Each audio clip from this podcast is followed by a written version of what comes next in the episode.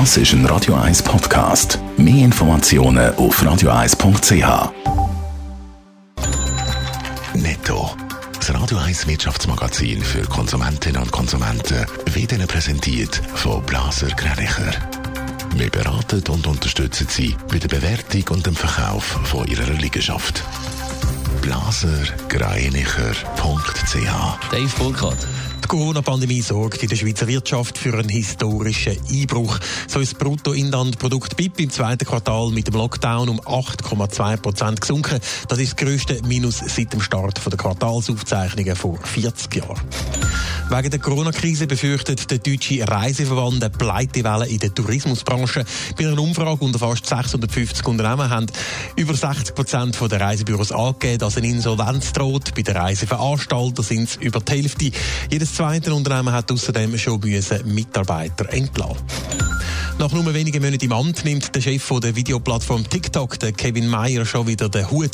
Grundsätzend die jüngsten Entwicklungen teilt TikTok mit. Aktuell verhandelt Microsoft über den Kauf vom TikTok-Geschäft in den USA und mehreren anderen Ländern. Das, weil der Präsident Donald Trump die chinesische App sonst in den USA will verbieten.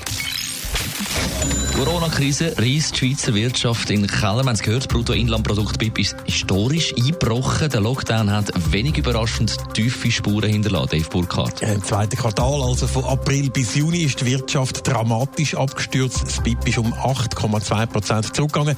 Laut dem Staatssekretariat für Wirtschaft SECO ist das der grösste Einbruch seit dem Start der Aufzeichnung der Quartalszahlen vor 40 Jahren.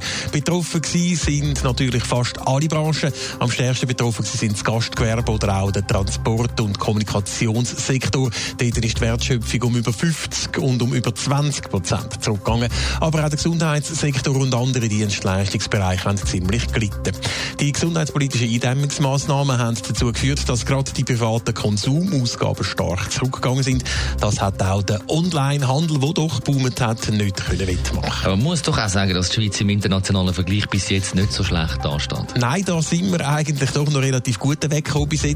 Das hat laut der Mitteilung vor allem mit der Branchenstruktur in der Schweiz zu tun. Also, dass wir nicht wie vielleicht andere Länder besonders stark von einzelnen Sektoren abhängig sind in der Wirtschaft. Beim Tourismus zum Beispiel ist der BIP-Anteil in der Schweiz weniger gross als in den meisten von unseren Nachbarländern. Aber auch wenn die Schweiz im internationalen Vergleich bis jetzt mit einem blauen Auge davor ist, erwartet SECO bis Ende Jahr die grösste Rezession seit 45 Jahren.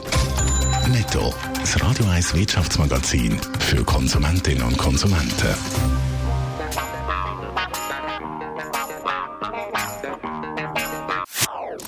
Das ist ein Radio 1 Podcast. Mehr Informationen auf radio1.ch.